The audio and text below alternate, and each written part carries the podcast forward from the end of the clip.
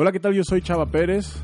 Algunos de ustedes me conocen como el Fauno, otros de ustedes me conocen como el güey que no se parece en nada a sus fotografías. Quizá me recuerden por éxitos como el Semanario del Fauno o mi bestseller internacional Cómo cogerse a una hormiguita con paciencia y salivita disponible ya en todas las librerías de prestigio en América Latina. Bienvenidos al podcast de Más Taekwondo. Es cierto, estoy de regreso en este H sitio de divulgación de el deporte conocido como Taekwondo o al menos el Taekwondo que importa, que es el de la ex WTF, ahora WT, que cambió sus siglas pues por motivo de que ya no hicieran memes con su nombre. Los astros se alinearon, los astros se alinearon y estoy de nuevo trabajando con mastaekwondo.com. Es un gusto saludarles. Y hablando de los astros que se alinean, eh, recientemente los astros se alinearon también aquí en México para eh, darnos a dos competidoras de altísimo nivel en la categoría de más de, de más de 67 kilogramos. Esto es en la rama femenil. Ellas son María del Rosario Espinosa. Si alguien de ustedes no sabe quién es María del Rosario Espinosa, probablemente no deberían de estar escuchando este podcast.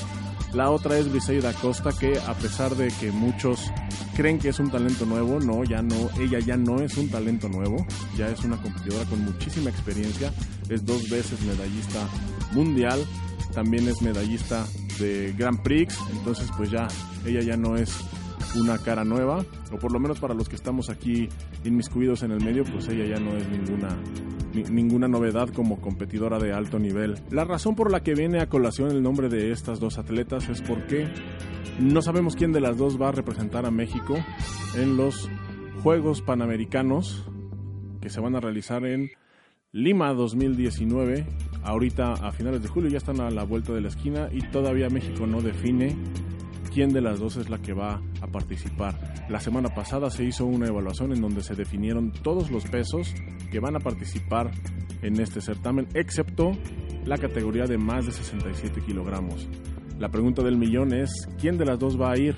Y hay otra pregunta que también debe valer un millón porque nadie la sabe contestar, es qué criterios de evaluación se van a tomar para decidir quién de las dos va a representar a México en, este certamen. Eh, la federación, a pesar de que el equipo de Más cuando ha intentado contactarlos y preguntarles qué criterio de evaluación se va a utilizar, pues bueno, hacen, hacen como que no entienden, hacen como que, como que no escuchan y no han sabido, no han querido o no saben ellos tampoco qué criterio de evaluación se va, se va a tomar. Es una decisión bastante difícil con, con el con la medalla de plata de María en el pasado Campeonato Mundial en Manchester, pues eh, hay que acordarnos que esto fue el primer día, entonces, pues quizás eh, ese día, si le hubieran preguntado a la federación, seguramente hubieran dicho que la que representará a México en, en los Juegos Panamericanos iba a ser María, pero días después llegó Briseida, dio un manotazo en la mesa, ganó medalla de, de bronce y apenas hace unos días en el Grand Prix de de Roma, Briseida volvió a dar un manotazo en la mesa, llegando así a la gran final y colgándose la medalla de plata en este evento. Eh, María ha dicho que los Juegos Panamericanos pues son una son un evento muy importante y crucial para su calificación a, a los Juegos Olímpicos de Tokio 2020. Por otro lado, Briseida pues ha estado muy calladita al respecto, casi no, casi no habla con la prensa, casi no publica en sus redes, pero lo que sí hace pues es salir y ganar, que es lo que cuenta. Eh, al final es lo que es lo que cuenta son los resultados. Entonces, eh, pues sí está México en una en una disyuntiva para saber quién es la, la que va a representar a nuestro país en esta categoría. Cualquiera de las dos Cualquiera de las dos tiene posibilidades eh, grandes de, hacer un buen papel, de traer un buen resultado, que es también lo que al final importa.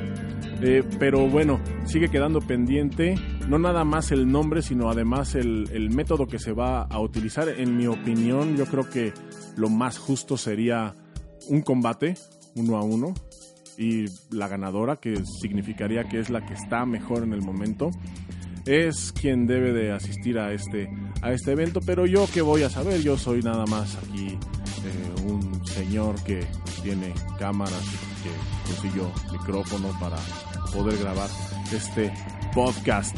Lo bueno de los podcasts es que pues no se ve que estoy leyendo. Lo malo es que este podcast pues también lo estamos transmitiendo en video, así que pues se pueden dar cuenta que no estudié el, guion de los temas. Pasando a otras noticias, eh, la Federación Mundial decidió echar a andar un programa de educación para capacitar profesores de taekwondo de los cinco continentes. Según eh, Philip Baudou, o como se pronuncie, eh, la idea es profesionalizar eh, con calidad el arte marcial moderno y pues el objetivo a largo plazo sería abrir una, una plataforma en línea para impartir lecciones ahí. Está, está excelente, solamente llega como cuatro años tarde, pero pues bueno, lo mejor es que pues ya lo están, ya lo están considerando. Philip Baudou es director del Comité de Educación de la WT y eh, lo entrevistó el equipo de Master cuando en el Gran Prix de Roma. Vamos a ver un, fragmento de la, de la entrevista.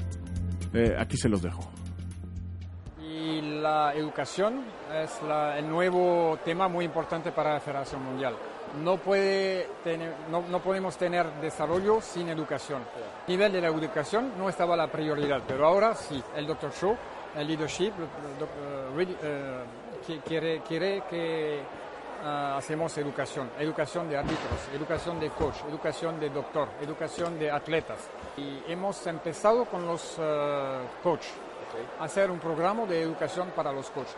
Con la, en colaboración con los uh, Unión Continental, hacemos, vamos a hacer esto puede tocar todo el mundo. Una persona, un, instructor, una cintura negra, de, cualquier país de África tiene que poder recibir esa información. Entonces vamos a trabajar mucha, mucha, enormemente sobre crear, uh, crear uh, video, PowerPoint, document, para que toda la gente pueda tener la información. Y los educadores lo van a llegar a toda parte del mundo. Cuando la, gente sabe, todo, todo el nivel sube. Y bueno, este fue Philip Boudou, Boudou, Boudou, Boudou, como puta se pronuncie.